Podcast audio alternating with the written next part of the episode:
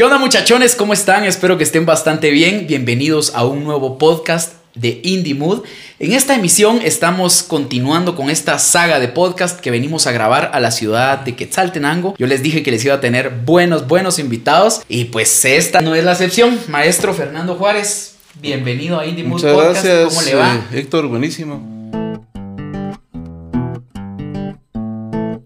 Esto es Indie Mood. Indie Mood. Un espacio dedicado al arte independiente, a la productividad y a la creatividad.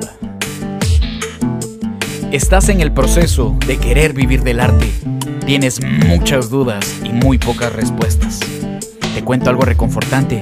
Habemos muchas personas en este proceso. Hemos aprendido a prueba y error qué funciona y qué no. Y queremos compartir contigo información que te va a ahorrar años de experiencia y sobre todo mucho pero mucho dinero. Indie Mood.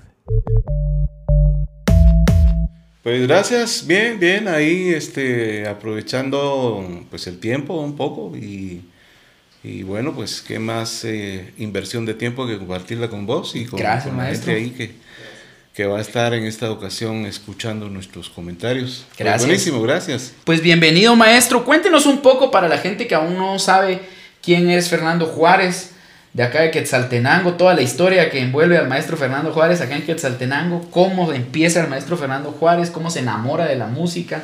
Bueno, como bien dijiste, yo nací en esta ciudad de Quetzaltenango, allá en el, el barrio El Caracol, ahí donde donde espanta la llorona, decían los, compas ahí. Eh, pues yo comencé con la música desde, desde muy pequeño, en realidad siempre me, gustó. Tuve la suerte de que mi papá pues, eh, pues, le gustaba la música, ellos tenían afición por esto y tenían, él tenía un grupo, un grupo de, de, música, entonces em, pues yo comencé a escuchar los, los ensayos que regularmente los hacían en la casa y esto yo creo que de alguna manera me empezó a, a, dejar algo ahí. Me empecé a interesar mucho por los instrumentos. Entonces eh, yo comencé estudiando, digamos que formalmente la música con la marimba. Empecé estudiando la, la marimba como, como nuestro instrumento nacional, ¿verdad? El repertorio de música tradicional de Guatemala yo estimo que tenía por ahí más o menos 14 años de, edad. Y, también pues me, llamaba la atención los instrumentos de viento, las flautas. Eh, digamos que en los institutos o escuelas donde yo estudié, pues regularmente había conjunto de marimba o pues le daban participación a los que querían ahí. Entonces yo siempre me apuntaba para participar y, y, cantar, eh, y luego pues eh, con los conjuntos de marimba tocar. Estudié en la escuela de marimba de la municipalidad con algunos maestros ahí reconocidos. Posteriormente formé parte de algunos de los eh, grupos de marimba de los establecimientos donde estudié. Y de una manera autodidacta comencé a estudiar la guitarra, las flautas, y bueno, yo creo que, bueno, todo eso, compartir con los amigos, eh, fui también aprendiendo un montón, ¿verdad? De esas experiencias, porque nos juntábamos a guitarrear o a tratar de, de armar cosas. Eh, digamos que en, estos, en esos tiempos, pues eh, en Guatemala tenía ciertos problemas, ahí estábamos hablando de, de aquellos tiempos de, de represión, de conflicto armado y todo esto, entonces tampoco daba mucho chance de, poder hacer cosas. El arte estaba bastante vetado en bastante ese entonces. limitado, sí. Pero sin embargo lo, lo hacíamos y, y, tratábamos la manera de buscarle ahí la manera de, de, aprender, ¿no? Porque eh, yo creo que también teníamos muchas limitaciones en ese sentido, no había pues lugares como para poder aprender o una escuela de guitarra o bueno, la, la marimba sí por ser el instrumento nacional, ¿no? Pero sí, lo demás estaba un poquito limitado, entonces había que buscárselas, eh, conseguirse que algún método, que alguna cosa. O... Y no había internet como para decir, vamos a buscar y aquí Sí, sí, nada, eso sí, ojalá hubiera habido, ¿no? Porque otra cosa, como dicen por ahí, otro gallo cantara. Pero eh, yo creo que también nos dio la posibilidad de, educarnos de una manera diferente, de, de, descubrir por nuestra propia cuenta ciertas cosas que, que, ahora, claro, las ves en gráfica, las ves en tutoriales y todo, pero en aquel tiempo era de irlas descubriendo uno, uno mismo. Eh, yo creo que la escuela de marimba me dio bastante formación en cuanto a un poco de teoría, un poco de conocer escalas, eh, arpegios, armonías, todo esto. Y sobre todo la posibilidad de acercarme a conocer el repertorio de música nacional, que es una cosa bastante extensa. Posteriormente eh, empecé a formar eh, algunos grupos y me integré también a otros grupos de, música tradicional, de música de Guatemala, pero también música latinoamericana, donde también ya em, empezaba yo a conocer otros instrumentos de, de folclore, digamos, latinoamericano, como las flautas andinas, instrumentos de cuerda como el charango, el tiple, el cuarto venezolano y todo esto, que cada uno, cada uno fue llegando pues en su momento y fuimos ahí ampliando nuestra concepción de la música latinoamericana. Y pues a mí también me gustaba cantar, me sumaba, aunque nunca eh, pretendí ser... principal, digamos, en ese momento. nunca pretendí ser eh, como el protagonista. Un frontman. Sino que casi que era el que acompañaba o el que hacía coros. Más adelante fui, por yo creo que más por necesidad, me fui metiendo más en el rollo del canto. Entonces eh, empezó también al igual mi preocupación por el estudio un poco formal de la música. Entonces me metí a estudiar al conservatorio te estoy hablando así a pasos bastante así agigantados, ¿no? Pero igual, este, cuando fui a la universidad, ahí también fui parte de la estudiantina, de la marimba de la universidad.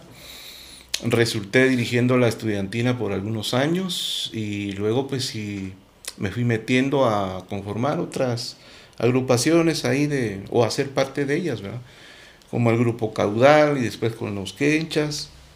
Fui parte de, de un conjunto de marimba de aquí la marimba ideal, que la marimba princesita, que la marimba Junnoj. O sea, conociendo un poco de todo. Y, y, luego más adelante fui conociendo a otros eh, músicos que venían a Guatemala por diversas razones. Algunos que venían eh, en plan de venir a dar clases a las universidades o porque venían de paseo. Entonces eh, mi mamá tenía una casa de huéspedes, recibía estudiantes y a veces había la suerte que entre ellos venían músicos. Mm. Entonces yo ahí empecé a hacer conexiones, a, aprender de, mucha gente que venía de fuera. A descubrir sonidos diferentes, ¿verdad? Porque en ese entonces también cómo descubría música o cosas diferentes. Claro, sí, sí, sí. Y entonces, eh, pues ahí me fui acercando a otras formas musicales, como el jazz, por ejemplo. Entonces, eh, ya me fui interesando en otros instrumentos de igual manera, como el saxofón.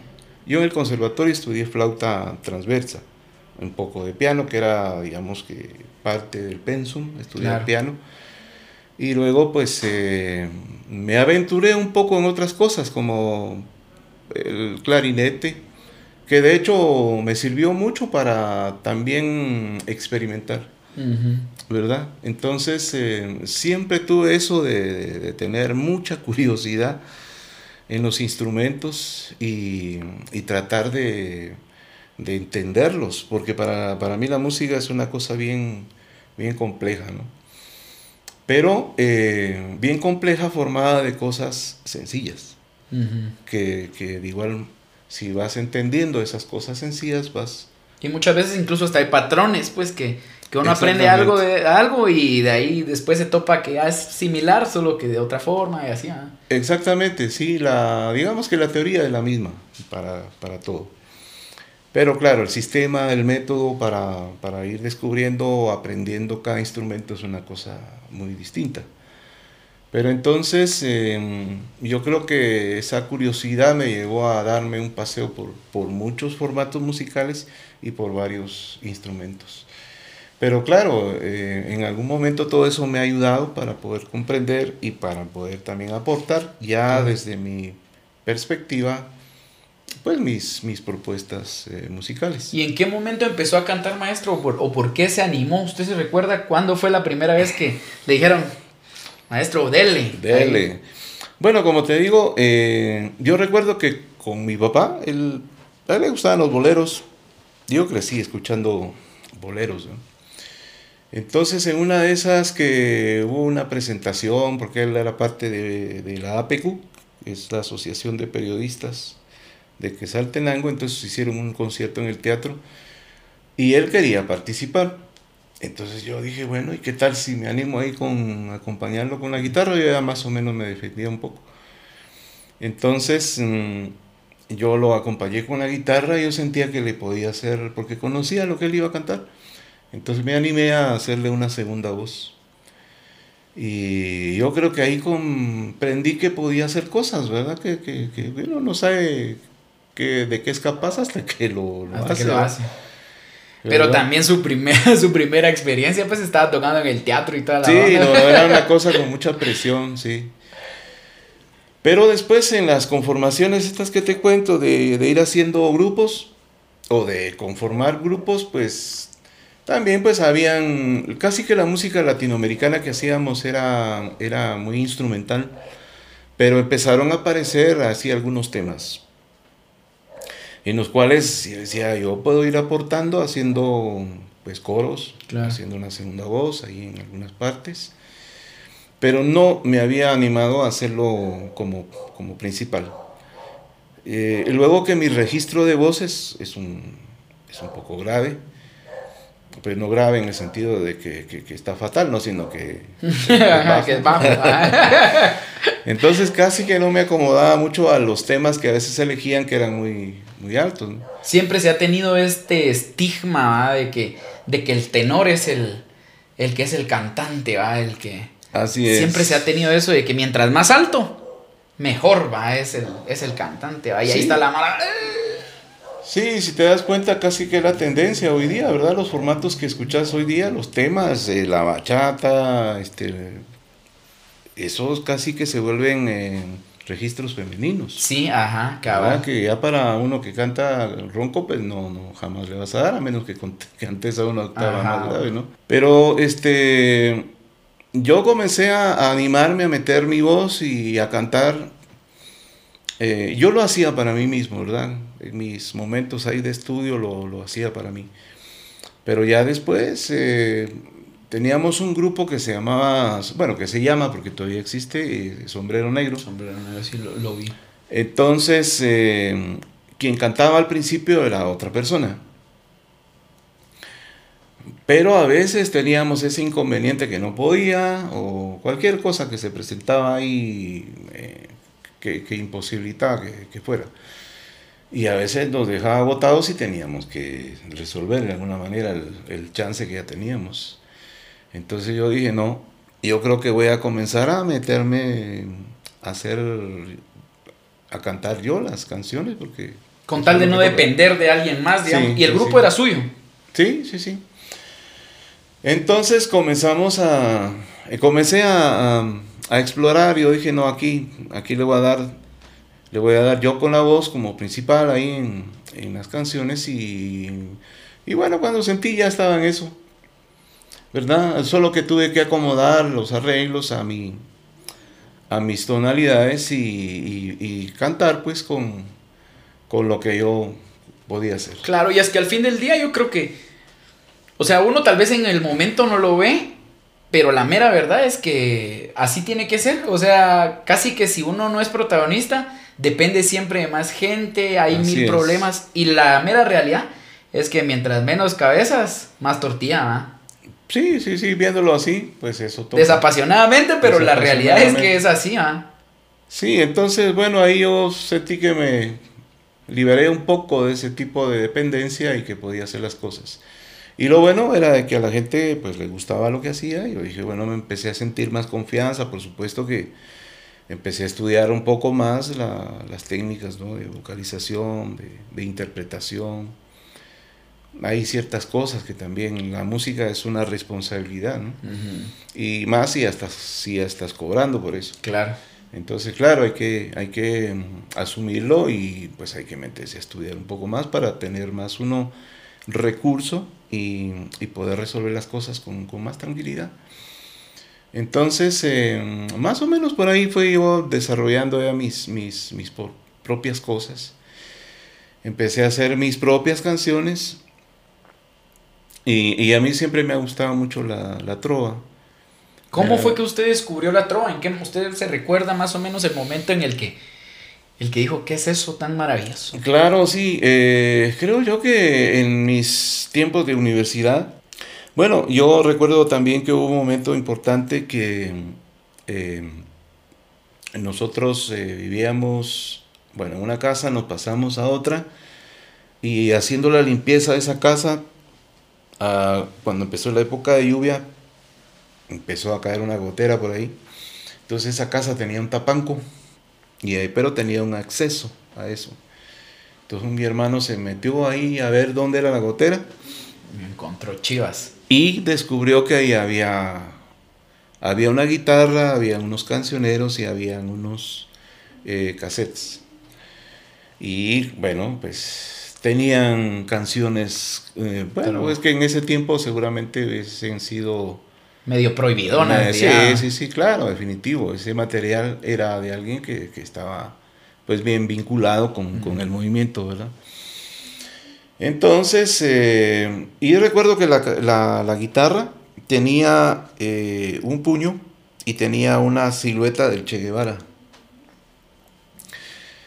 Entonces, bueno, yo me puse a escuchar la, las canciones. Las canciones y ahí comencé yo a escuchar a, Silvio, a Pablo Milanés, y a Mercedes, eh, a, al Quilapayún, a Inti Limani, al Quinteto Tiempo, todos estos grupos eh, de Argentina, de Chile, que ya habían pasado un proceso bastante serio en cuestiones de, represión y todo esto. Entonces eh, eh, fui eh, analizando todas estas canciones y yo encontré, descubrí contenidos que se identificaban de alguna manera con lo que yo sentía. Entonces, definitivo, esta, esta música me inspiraba, me daba algo que no me daban los boleros, por ejemplo, ¿verdad? O otras canciones. Entonces por ahí fui yo encontrando, descubriendo algo que, que significaba algo más para mí. Entonces, claro, porque estas canciones tienen, tienen alma, tienen espíritu. Hay un algo ahí que, que no pasa así nada más desapercibido. Claro. Pero fíjese que no para todos, maestro. Sí, eso es lo triste, ¿no? Pero bueno, al menos yo lo descubrí y eso a mí me inspiró bastante. Entonces, eh, eh, pues yo empecé a hacer eco de estas canciones y en principio a tratar de, entenderlas, de, estudiarlas, y, por supuesto que en ese tiempo pues no, no, no, no en todos lados era bien recibido. Pues, no como ahora que, por ejemplo, nosotros nos dimos el lujo de tener una peña y de hacer conciertos específicos de trova, y canciones con un contenido, digamos, social. Eh, en otros tiempos eso hubiera sido motivo de que nos hubiera mandado... Los desaparecieran. Desaparecido, definitivo. Esa era una cosa que yo le quería preguntar. Yo no me imagino, pues, o sea, nosotros somos una generación que ya, yo ya no vi el conflicto, pues yo soy del 94.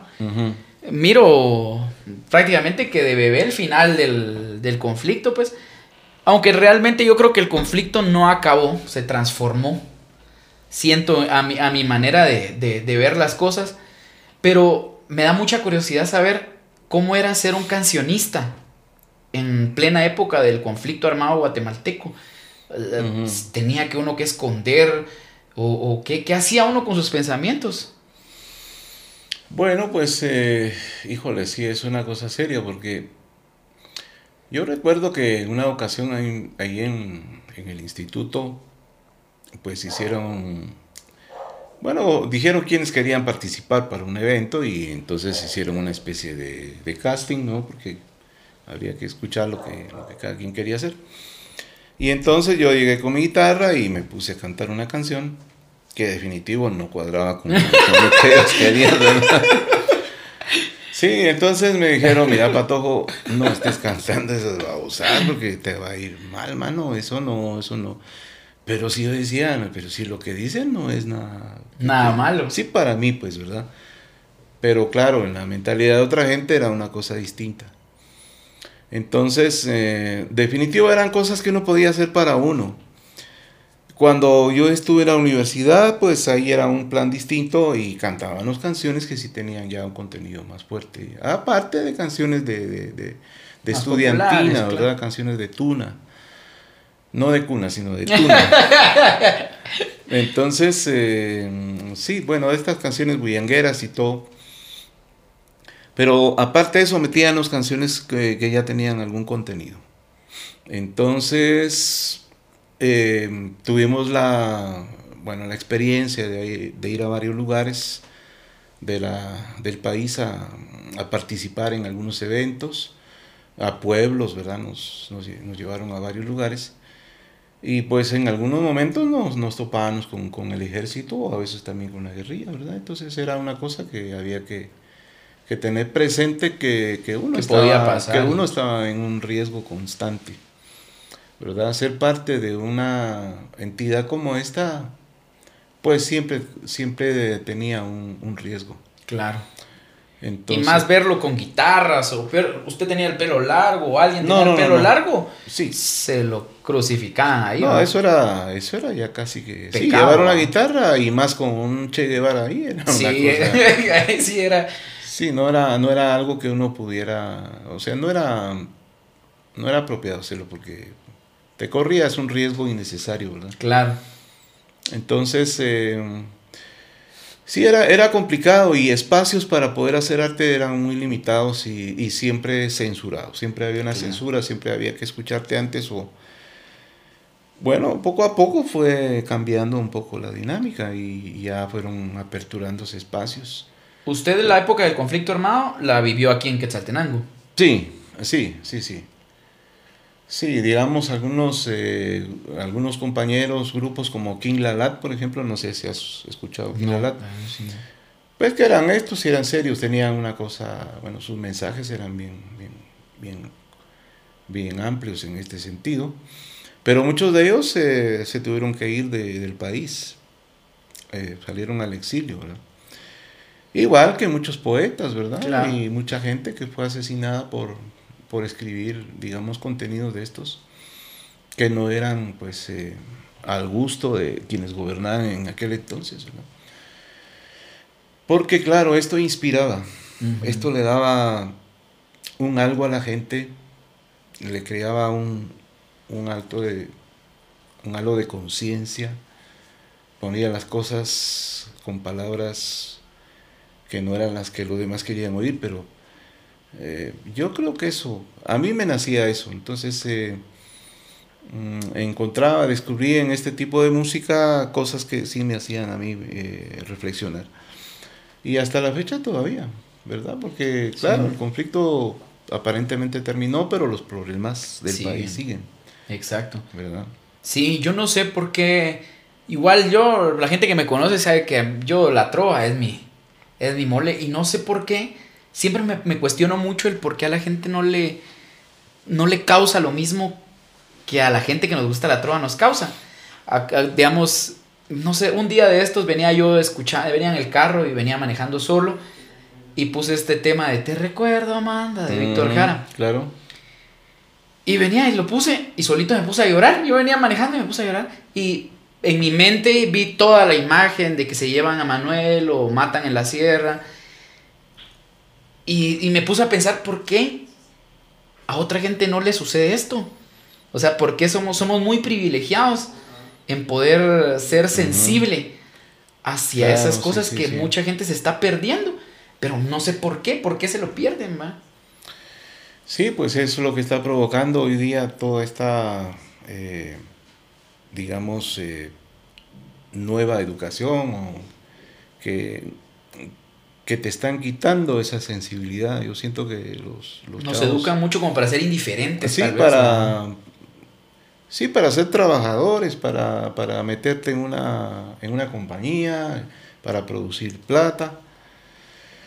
que, tampoco está mal, pero, pero hay una parte de, de, la sensibilidad hacia el arte o del arte que produce sensibilidad que te están quitando.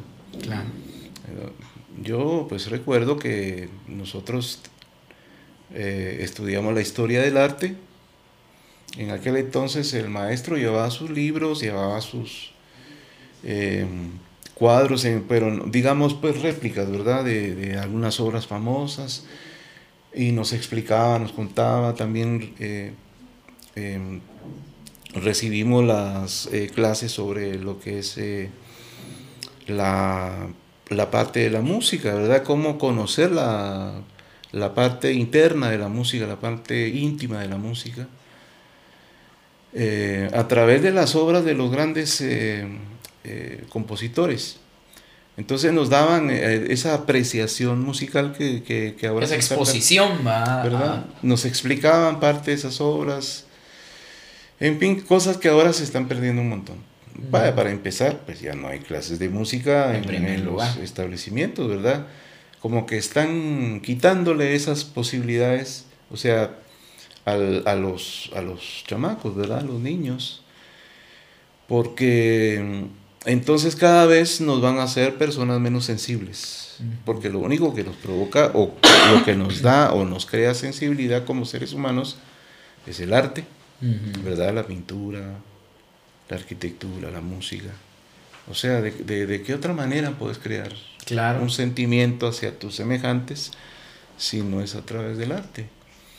Lastimosamente eso es lo primero que, que recortan. Que recortan, los presupuestos están cada vez más recortados y se los asignan a otras cosas que, realmente no valen dice uno la madre pero bueno eso es lo que lo que toca pero ya está en los padres el hecho de encauzar a sus hijos y recuperar Ajá, pero ese es el problema que la mayoría de adultos tampoco son ya ya como le dijera yo la generación que es ahorita papá tampoco ya no es sensible a muchas cosas ya no es sensible a muchas cosas entonces se les olvida como incluir en la educación ese hecho de, de, de poderse dar la oportunidad de sentir con la pintura, de sentir con la música, de sentir con la poesía.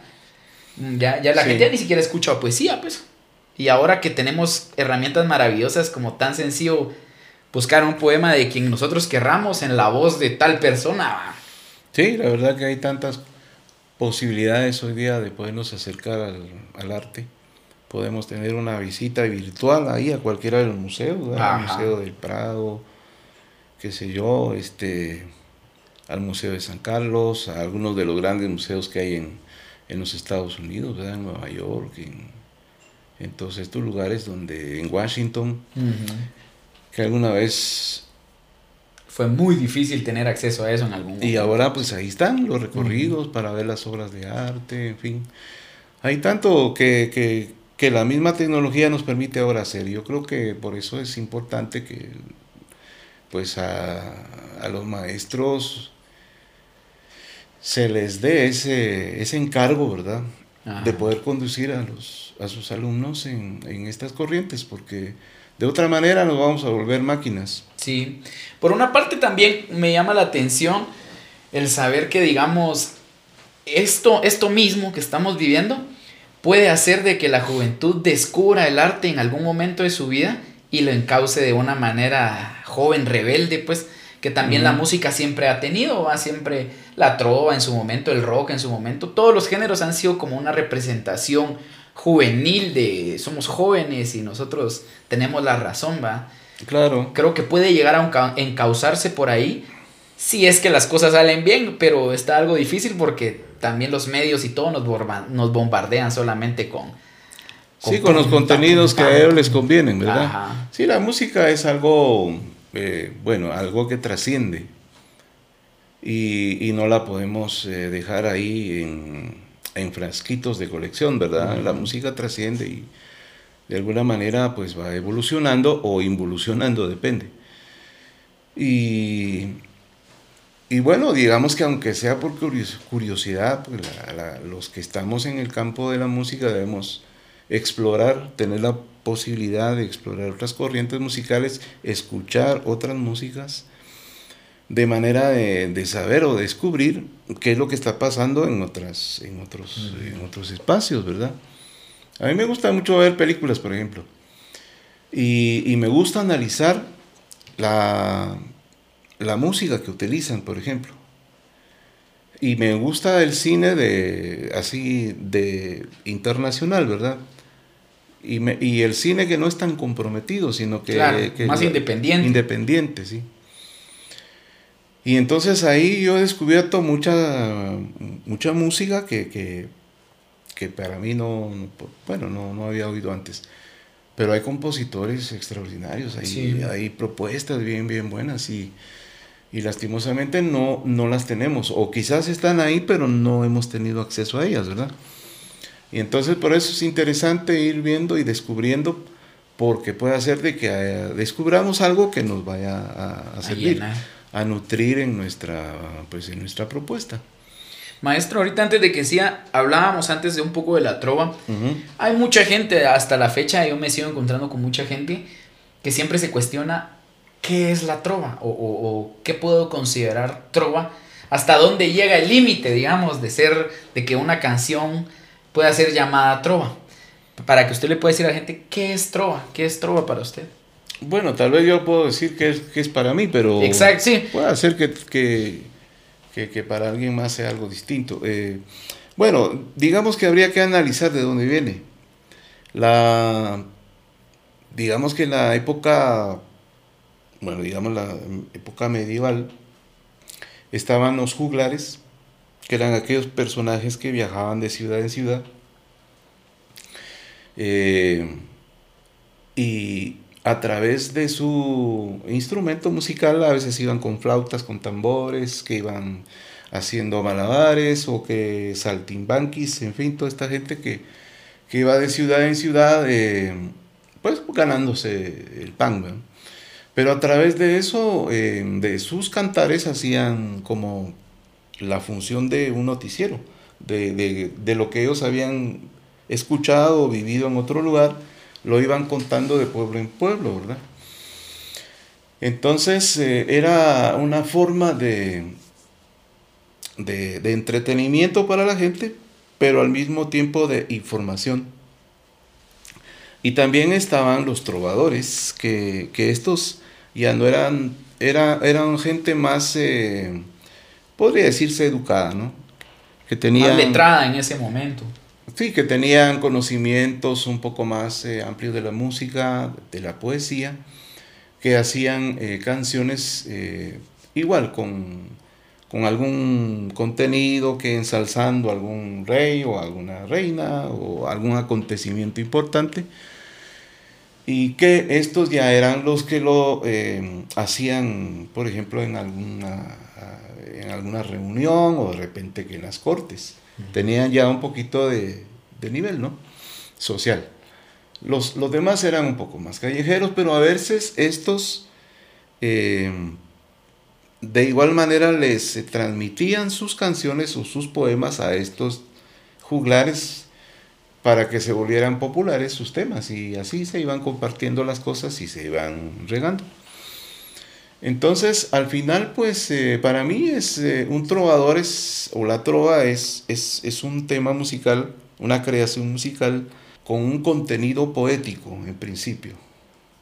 Que las letras eh, reflejen un contenido poético y, también musicalmente una elaboración, pues, digamos que interesante, pero con un contenido para mí social que no solamente se enfoque en, el concepto del amor, que, no está mal.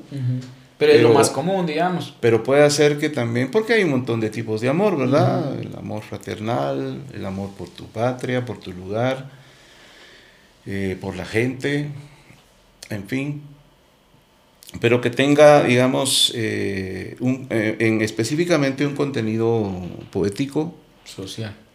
Eso, social. Y y, una elaboración pues eh, musical también que respalde todo, todo este contenido. Normalmente el, trovador es, es alguien que se acompaña con su voz y guitarra, ¿verdad? Solamente. Entonces, eh, que luego, pues claro, da, da, da, opción para que te acompañe alguien más, ¿verdad? Un piano, una batería, que sé yo, una conformación más, más numerosa, pero, pero regularmente es así, es eh, el trovador es alguien que canta con su voz y guitarra, para mí. Claro. ¿Verdad? Entonces, por eso es que, bueno, escuchamos a Silvio, es un trovador como, como ejemplo, ¿verdad?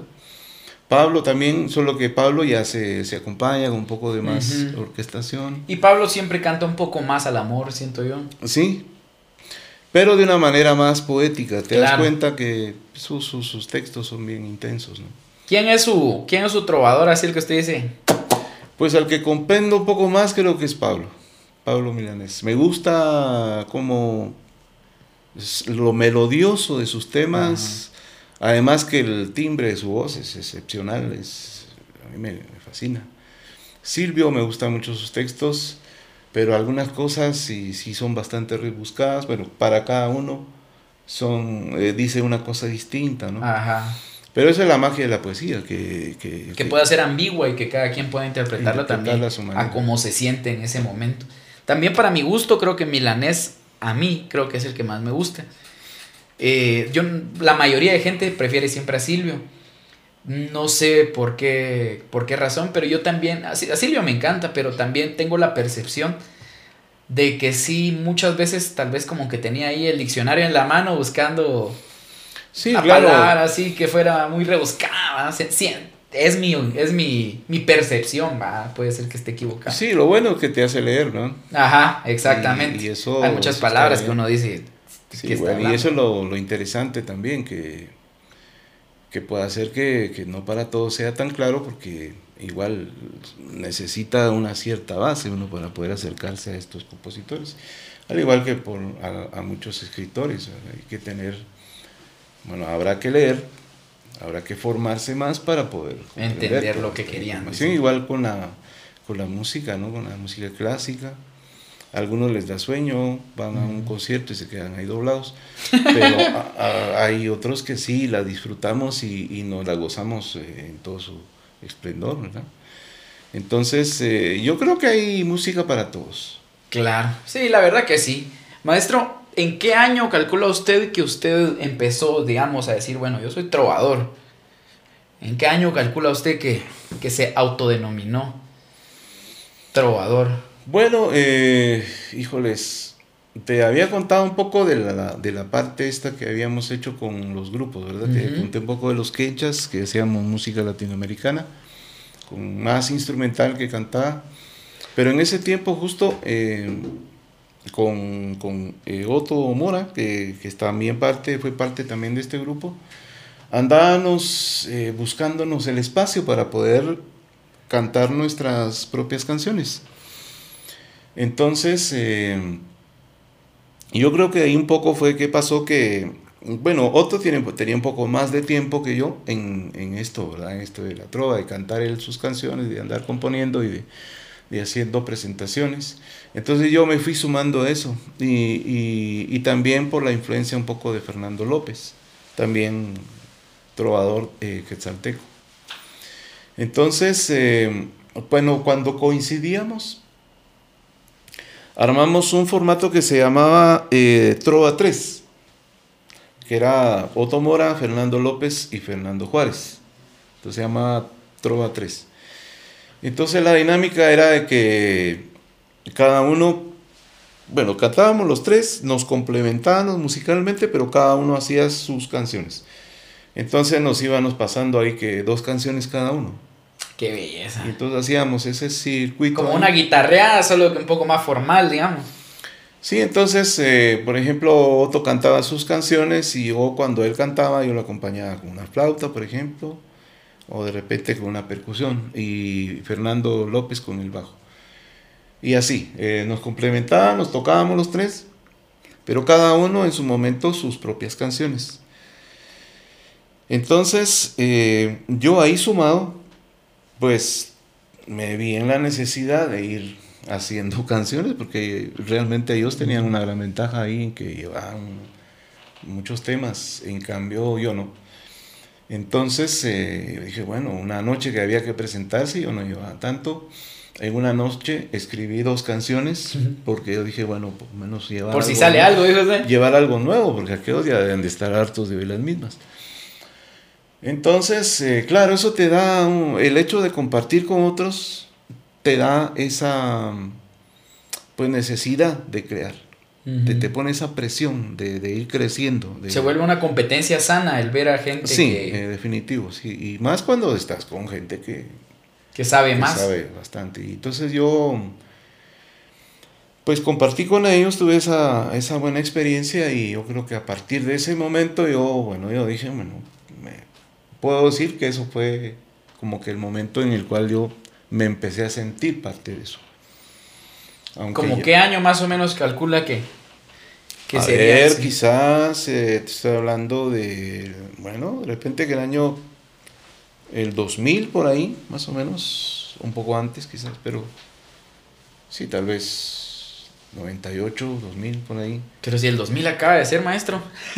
Así veníamos hablando ahorita con ella hace un momento Sí, que uno estamos, siente en el- como que... estamos hablando del 22 ya, ¿no? Hace 22 sí, años. uno, uno siente que el 2000 acaba de ser, que, que apenas... Sí, es cierto. Bueno, ha pasado tanto y bueno, creo que en este tiempo, bueno, estamos hablando de 22 años ya haciendo, haciendo canciones. Y bueno, pues, eh, pero como yo he estado no solo en la trova, sino Claro. también haciendo otras cosas, te había hablado de la marimba, te había hablado del folclore latinoamericano. Ahí tocaba quenas y zampoñas. Este, luego me metí al, al, al rollo del jazz. Ahí yo empecé a explorar el saxofón, la flauta. Que, hasta la fecha es lo que lo más he tocado, ¿verdad? El saxofón y la flauta. Y con el saxo fui un poco autodidacta y ahora la flauta sí, pues sí, estudié en el conservatorio. Entonces, eh, al mismo tiempo también me quedé dando clases ahí en el conservatorio. Después de haber salido de eso, me, me dieron la, la- la plaza ahí para dar clases de- de flauta y de, de saxofón. Igual lo- daba también la clase de, de armonía y de práctica de conjunto. Ese, ese, ese curso de qué trataba, práctica, así de juntar a la mara y hacer Práctica bandita, es- dijo que- sí, exactamente. Con la gente que ya va en el, el último año, es un, es un curso de último año. La armonía es un curso como, digamos que ahí eran cinco. Entonces sí es un curso de tercero o cuarto año. Cinco años tarda el graduarse del conservatorio. Bueno, eh, en, aquí en Shela sí, pero digamos que ahí lo que obtienes es un título de técnico artístico. Ahora, en Guatemala son siete años para graduarte de pianista.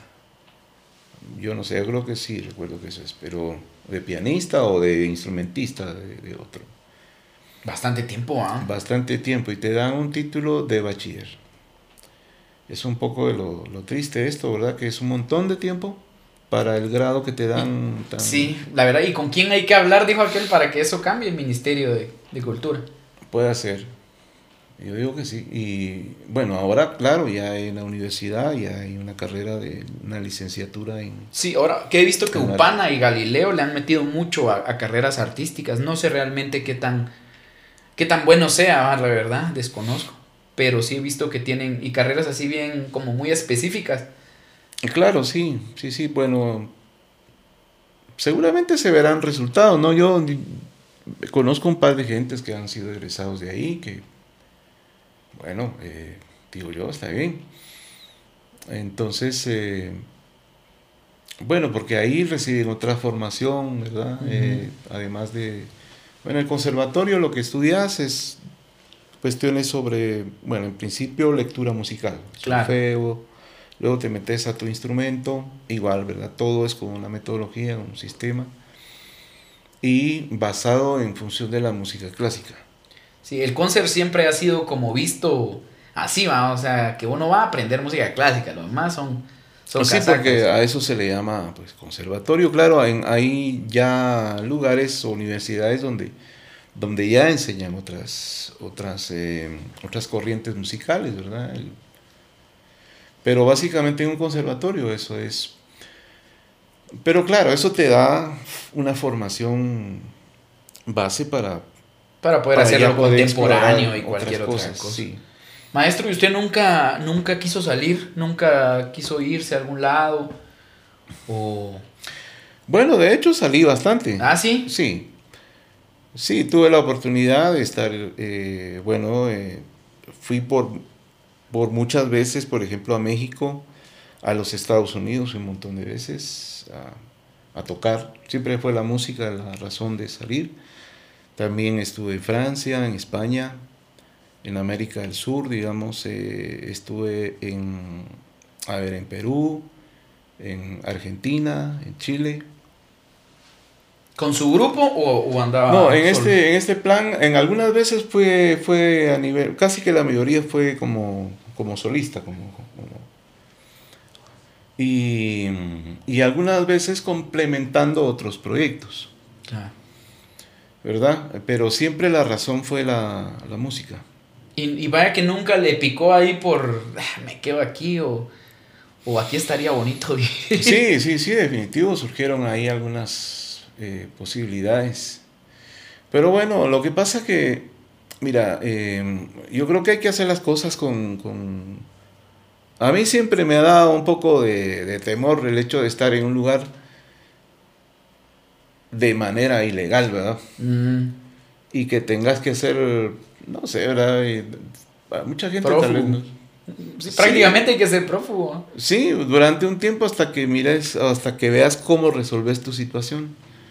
Yo siempre fui respetuoso de las normas, de, ir en el tiempo que se me indicaba. en los Estados Unidos pude haberme quedado y eso, pero yo decía, no, hombre, es que no es la manera, yo no, no, no, no soy de, Para ese entonces usted tenía familia. Sí, y esa era otra de las razones también, ¿verdad? Así claro. tenía mis hijos. Tenía una responsabilidad y claro, uno dice, bueno, pues aquí voy a poner a trabajar, voy a hacer plata, voy a mandar. Pero se han oído tantas historias, el, ¿no? El costo es alto también. sí, el costo es alto. Y la verdad que decía yo, realmente yo siempre fui creyente de que en Guate se pueden hacer las cosas. Yo decía, esto lo puedo hacer en Guate, eso lo, hay cosas que, que, que en definitiva ya las puedo hacer. Y, y que bueno, uno en otro país, si, si por ejemplo no hablas el idioma o medio lo chapuceas, tenés que empezar por eso y es un proceso largo, ¿no? No es nada más de, meterse ahí. Entonces, eh, sí tuve la oportunidad y salí muchas veces por temporadas y siempre fui respetuoso del tiempo que me dieron, vine. Y, y bueno, pues lo disfruté, pero yo siempre he sentido que en Guatemala se pueden hacer las cosas. Y bueno, yo no sé qué tanto he hecho, pero, pero, pero con lo que poco que he hecho, me he sentido bien, me he sentido feliz y, y yo creo que todavía estoy en el tiempo de seguir haciendo cosas. Claro, y el, y el arte es bien subjetivo en cuestión de ser exitosos porque para lo que algunas personas puede ser considerado éxito, para otras no, y viceversa, ¿va? O sea, hay gente que pasa toda su vida con miedo al escenario, a pánico escénico, y con el hecho de subirse una vez al escenario ya es el éxito haber vencido eso. Claro. Y uno que lo hace un montón de veces, pues, es, es, bien subjetivo, pues, va. Sí, para uno se vuelve una rutina subir y bajar de un lugar. Y también para algunos el éxito puede ser hacer mucha plata, que también está válido. Pues sí, yo creo que todo tiene su, razón. Y todo es importante, porque la plata igual te abre espacios, te, te lleva, te trae. Pero claro, este, eh, yo creo que hay, dependiendo del, interés que tengas, por lo menos en mi caso era aprender, era conocer. Eh, yo ya había tocado mucho música, había estado en varios grupos y, y no sabía leer eh, música. Entonces, en una oportunidad que, yo tenía que participar en, bueno, habían hecho un grupo para el ballet de danzas folclóricas de Guatemala, donde yo estaba invitado a, ser parte del elenco musical y, había que viajar. El maestro llegó con las partituras, el primer día que nos reunieron, llegó con partituras y dijo, bueno, eh, aquí está el material, el día de hoy no va a haber tiempo de ver esto, pero por favor llévenselas a su casa mañana regresan y, tiene que estar así. Tiene que estar así. Y yo no leía ni una nota, nada. Entonces, eh, y bueno, era música... Larga noche también. Tradicional de Guatemala, bueno, compuesta, eh, no tradicional, sino era música arreglada por el maestro eh, Benigno Mejía. Le había escrito todos los arreglos y yo tenía la parte de la flauta. Y yo dije, ¿y ahora qué hago con esto? ¿Y cómo le digo que yo no sé leer música? Si me seleccionaron fue por alguna razón. Entonces hablé con el, piano Cachul, me acuerdo que le decían. Y, me dijo, como si que vos no lees música y cómo tocas lo que tocas. y yo le digo, no puedo.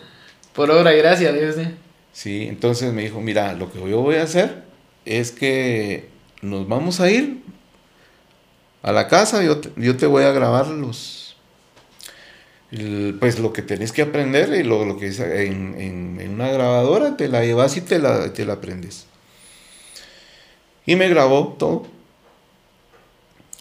con el piano y entonces bueno, ya lleva yo el arreglo grabado y eso sí, toda la noche darle, oír y escuchar, pero yo tenía esa, esa ventaja también, que tenía buena memoria musical. Se lo aprendía. Y me lo aprendí, lo saqué y me lo aprendí de memoria. El otro día que llegamos al estudio, todos con sus partituras ahí. Entonces dijo, bueno, yo supongo que ustedes ya estudiaron esto anoche, por favor retiren papeles. Tenemos que tocarlo de memoria. Yo dije, Gallo, y de ahí le dijeron, vamos a bajarla un tono. Bueno, no se podía porque era eh, como, bueno, eh, yo tocaba el sijolaj, que es una flauta, bueno. No, sí, pues vienen afinación. Vienen, la, entonces ahí no había tal. Que ahí es el problema cuando uno se lo aprende de memoria, que sube o baja un tono y ya chipilín No, no, no, sí, entonces ahí era una cosa así. Y bueno, yo resolví eso ahí. Pero entonces eh, este cachul me dijo, mano, tenés que meterte a estudiar. O sea, te va a limitar eso de alguna manera. Entonces yo dije, bueno, el otro año yo me meto a estudiar. Y así lo hice. De hecho, esas vacaciones que, tuve fue para... Me empecé a estudiar con un maestro y empecé a estudiar el solfeo. Cuando me metí a la escuela ya llevaba una base. Y agarré eso así, a darle, a darle, a darle, porque también hay una responsabilidad, ¿verdad? Y eso es una herramienta definitivo, no es, no es, no es una broma o, porque solo los clásicos mm, tengan que tener partituras o no, eso es para todos. Es una manera también de, de poderse compartir. De compartir, de compartir ideas mucho más fácil. Es más fácil, más práctico. Entonces eh, fue un reto para mí meterme a estudiar. Y por eso que agarré la flauta.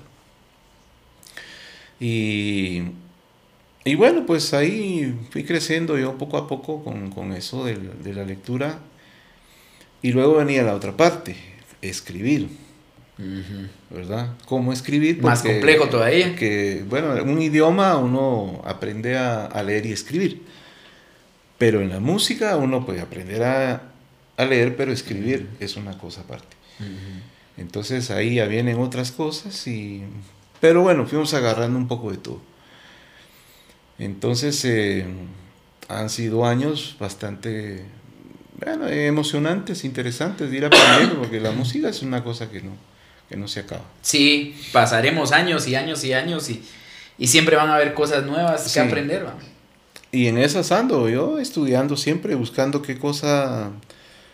Eh, igual, ¿verdad? Cuando, cuando te, te toca, pues digamos, por ejemplo, amenizar un evento, a veces la gente te dice, mire, fíjense que queríamos pedirle favor a ver si puede usted tocar tal y tal el tema, ¿verdad?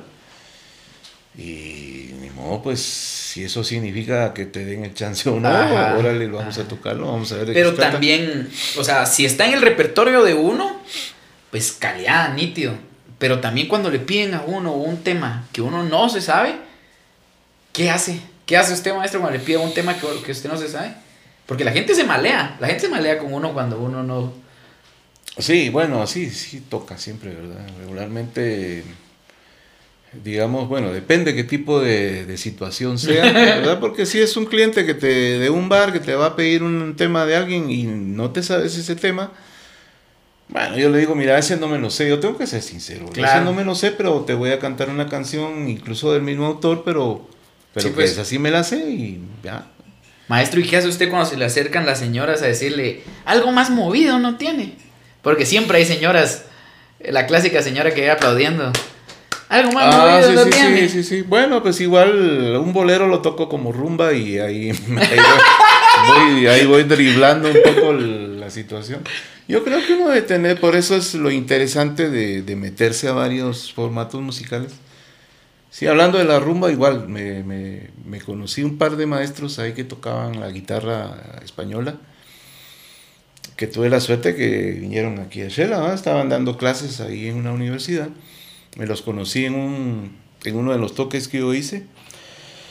Y yo dije, estos tíos están... Otro level. Es otro, es otro nivel, ¿va? Entonces, y había uno de ellos que daba clase. Con otro cuate ahí nos metimos a estudiar un poco, a agarrarle un poco la técnica. Y de ahí con uno de ellos yo me puse a tocar, eh, incluso tuvimos una temporada tocando juntos. Y, y bueno, pues fui conociendo un poco ese otro mundo, ¿verdad? De la guitarra, no del flamenco, ¿verdad? Porque es hablarte de a una Muy cosa extenso. más muy gruesa, ¿verdad? Sino de la rumba, de la rumba gitana. Y entonces, claro, eso te da la, la posibilidad cuando ya más o menos conoces de que alguna canción, por triste que sea, la puedes De poner, eh, ajá, sí, la pues. puedes plantear de una manera distinta. ¿no? O la puedes- le puedes poner un swing ahí, y qué sé yo, o sea, la gente... eh, si- eh, es que también hay el, el tema de que la gente tiene por alegre una cosa Eh. muy, muy, es muy variado eso del, del- de la música alegre para la gente. Eh, sí, es muy variado y la percepción de la gente también, yo no sé, pero la señora que se le acerca a decir a uno, esa, una más movida, va, uno digamos canta una canción de, no sé, va, de alguien que cante cumbias y la canta uno a su estilo, no, es que no me gustó así, va, otra, cambiándole ritmo, no, es que no me gustó, y yo siento que es como que al fin del día lo que no les gusta es el sonido de la guitarra puro. O sea, la gente necesita el pum, pum, pum, pum, pum, va. O sea, siento yo que a veces, muchas veces es eso. Sí, de plano, tener un respaldo ahí Rítmico. rítmico es, es, es importante. Pero si llegas solo con una guitarra, claro, la gente extraña o siente que uno de repente podría hacer toda una orquesta. Y eso Ajá. De repente hay gente que, por ejemplo, lleva un- una computadora, pone un- una pista, se acompaña con la guitarra y se oye todo un Ajá. orquestón ahí. Pero eso lo hacen algunos. Claro. Eh, pero los que no, los que tenemos que usar solamente nuestro instrumento, sí, bueno, definitivo, tenemos que y hacerle entender a la gente qué es lo que llevamos, es lo que podemos hacer. No puede sonar otra cosa que no sea lo que. Sí, yo creo que es puro desconocimiento, va. O sea, es. Hace cabal, hace 15 días me tocó ir a, cantar a una, una fiesta de unas señoras. Y se me acerca una señora y me dice: Mire, joven, póngame ahí la de la pollera colorada. Esa es la que yo quiero. Sí, pues sí toca hacerle entrada a ese tipo de cosas. Pero yo creo que, eh, bueno, tampoco es que al, ahí el concepto aquel que dicen que al, ¿qué es? Al, al cliente lo que pida. En la música no siempre se puede. No, no siempre es. Y aparte, cada quien tiene su estilo, maestro. O sea, yo siento que la Mara lo conoce a usted por estar con la guitarra, pues. No, no, la Mara no lo conoce porque usted va a ir a poner música como DJ, pues. Sí, exacto. Eh, Sí, hay una gran diferencia entre lo que uno puede hacer con un instrumento y el que sí, se- el que solo programa algo ahí y es de poner un play, ¿verdad? Pero yo creo que sí uno debe hacer valer lo que, lo que uno es, lo que uno puede y lo que uno sabe hacer en el momento. A mí me ha tocado mucho que, que la gente me pide una canción, si yo la he oído en alguna vez, yo digo, sí la he escuchado. Pero bueno, ahora hay este, este, de estos cancioneros virtuales donde pones el nombre y Ya te aparece la letra con los con las armonías un poco, claro, que no son las que... No son las reales siempre, pero ahí medio. Y de repente que no están en tu registro. Ajá. Pero bueno, como ahí en el cancionero normalmente ponen eh, de, de dónde sacaron eso. Por ejemplo, de un. Por ejemplo, es un bolero.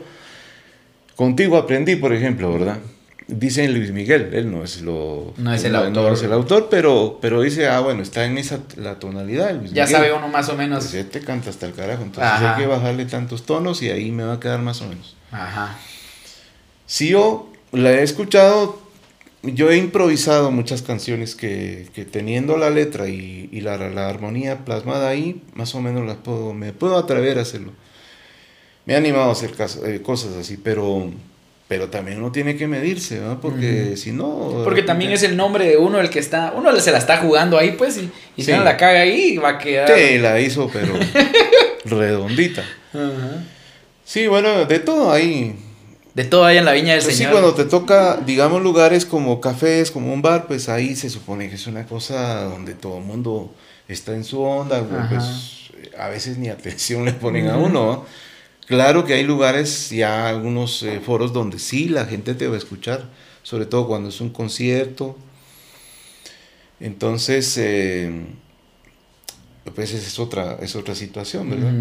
Yo, pues, eh, digamos, cuando soy invitado a tocar en algún concierto, yo llevo mis propios temas, porque eso, con eso me siento cómodo. Claro. Y, porque Y la gente se- va a escucharlo, Se o sea, supone es- que ahí es Fernando Juárez el que van a Exacto. escuchar.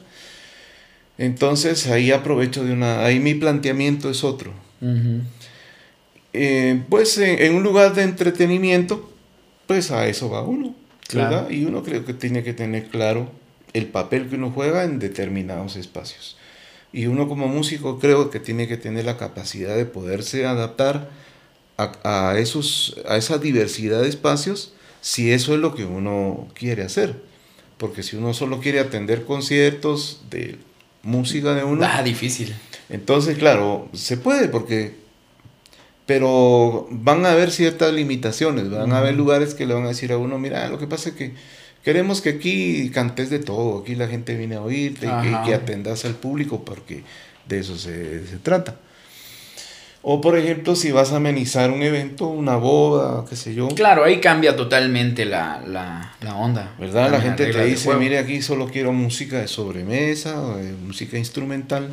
Ya sabe uno que la gente no le. No van por uno, pues va. Exacto, o sea, por eso es que uno como músico debe tener esa versatilidad de poderse acomodar a los diversos, de las diversas opciones que puedan pasar. Lo difícil, siento yo, maestro, es. O al menos para mí, va. eh, ¿Cómo sale uno de ese círculo vicioso? Porque. mm, Después al de- ya no se puede, o sea, al menos aquí en Guate no miro una forma real de dar ese paso como en otros países de, bueno, es que aquel cantaba en los bares, en los cafés y ahora ya puede presentarse en tal lado. Aquí en Guatemala es bien difícil salir de ese círculo vicioso de, de bares, hacer cosas a veces porque lo llaman a uno y cosas que no mucho le gustan a uno y de ahí regresar.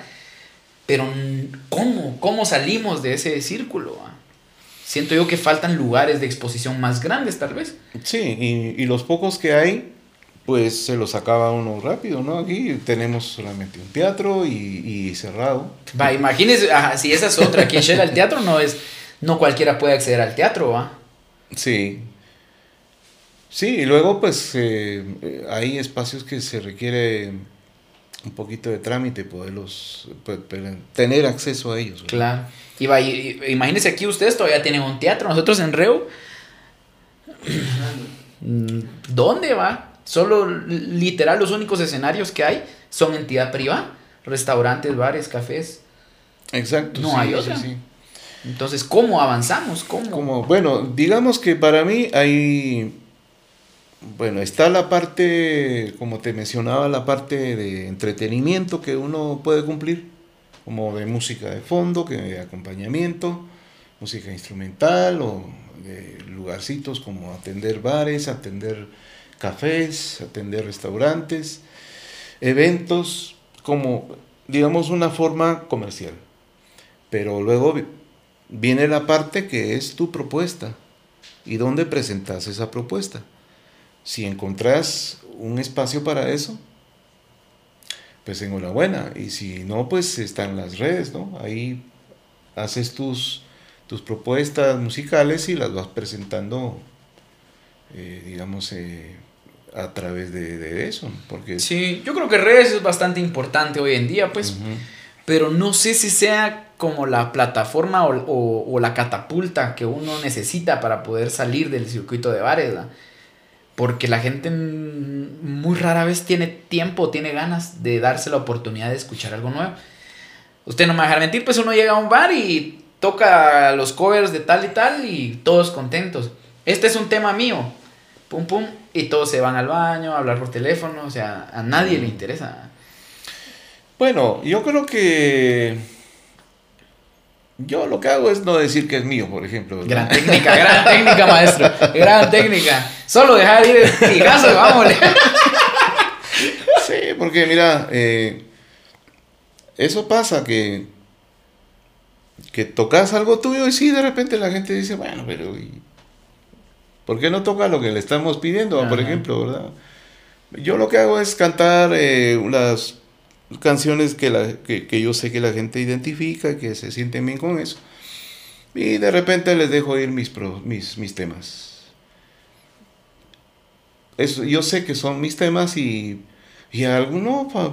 Puede ser que alguien le esté poniendo atención, ajá, y le cause curiosidad y le va a preguntar después ese tema de quién era. Ajá, sí.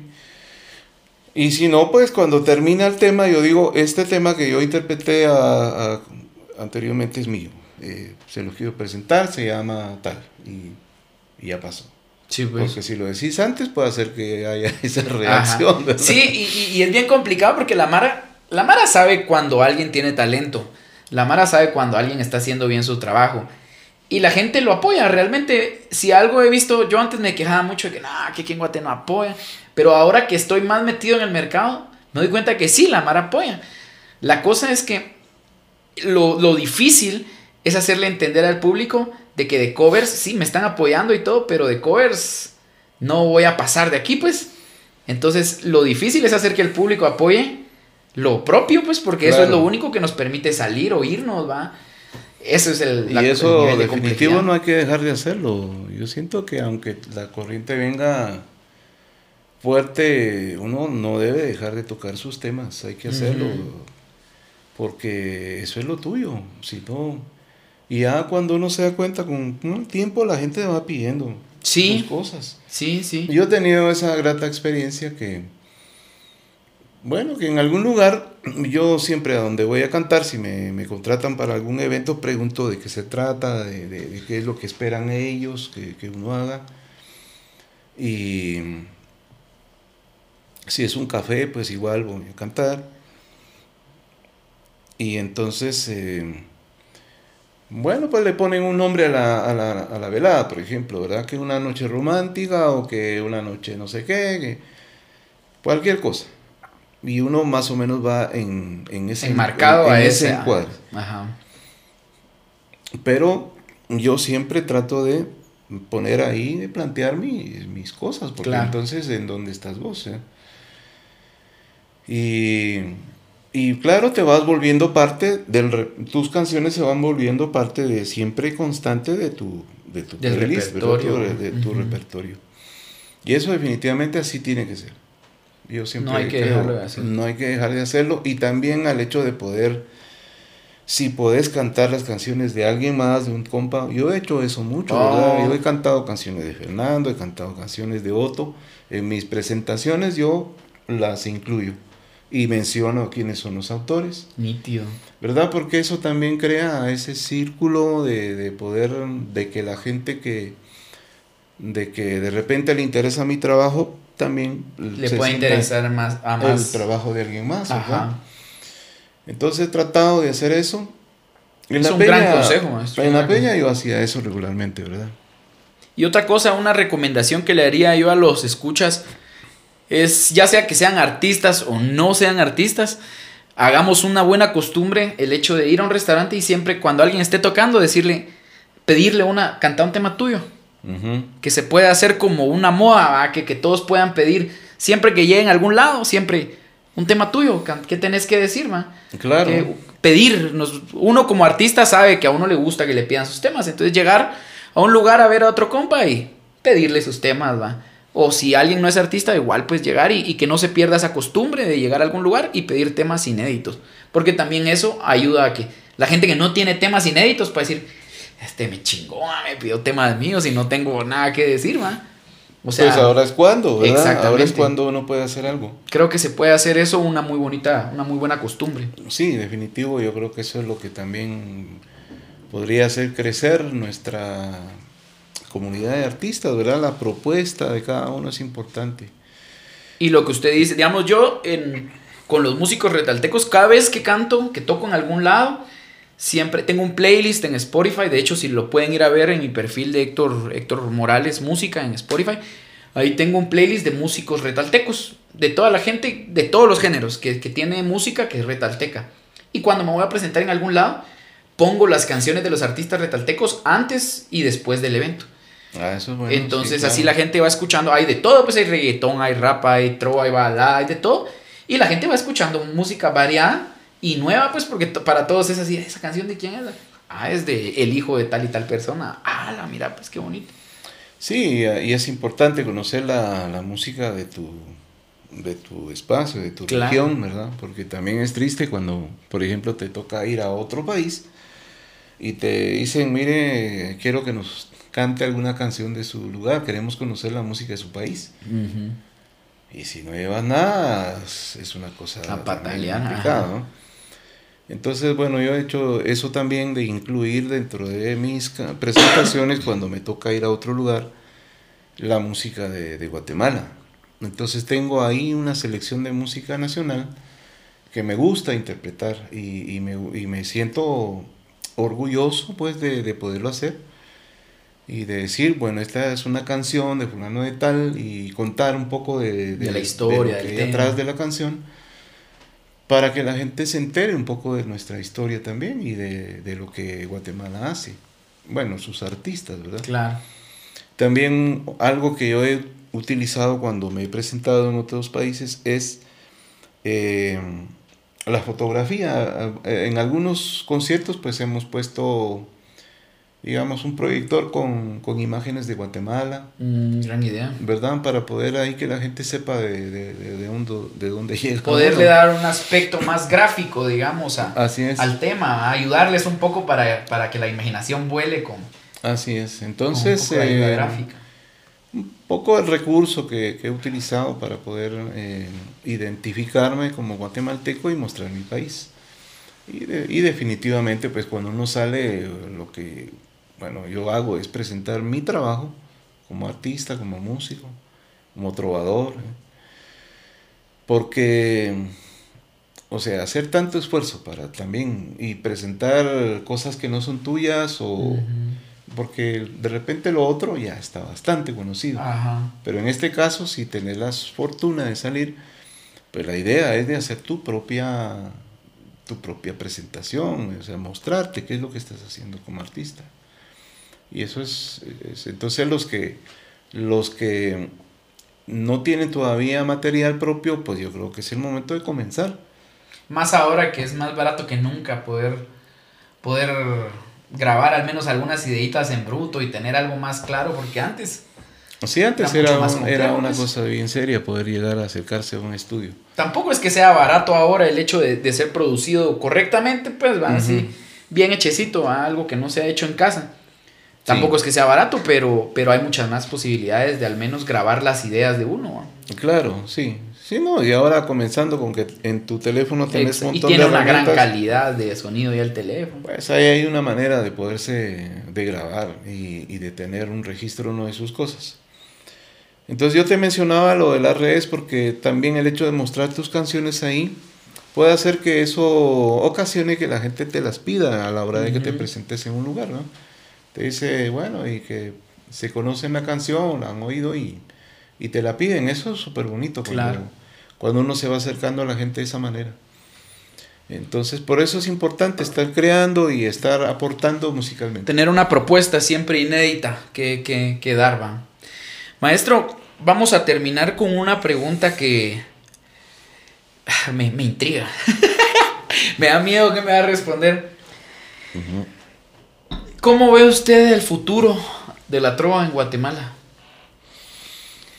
¿De verdad ha existido un movimiento trovador, al menos en Quetzaltenango? ¿Y cómo ve usted el futuro de la trova? Bueno, sí ha existido y, actualmente hay trovadores, hay gente que está haciendo canción, que está haciendo trabajos bien interesantes, que lastimosamente pues eh, no han tenido el suficiente soporte o apoyo para poderse mostrar.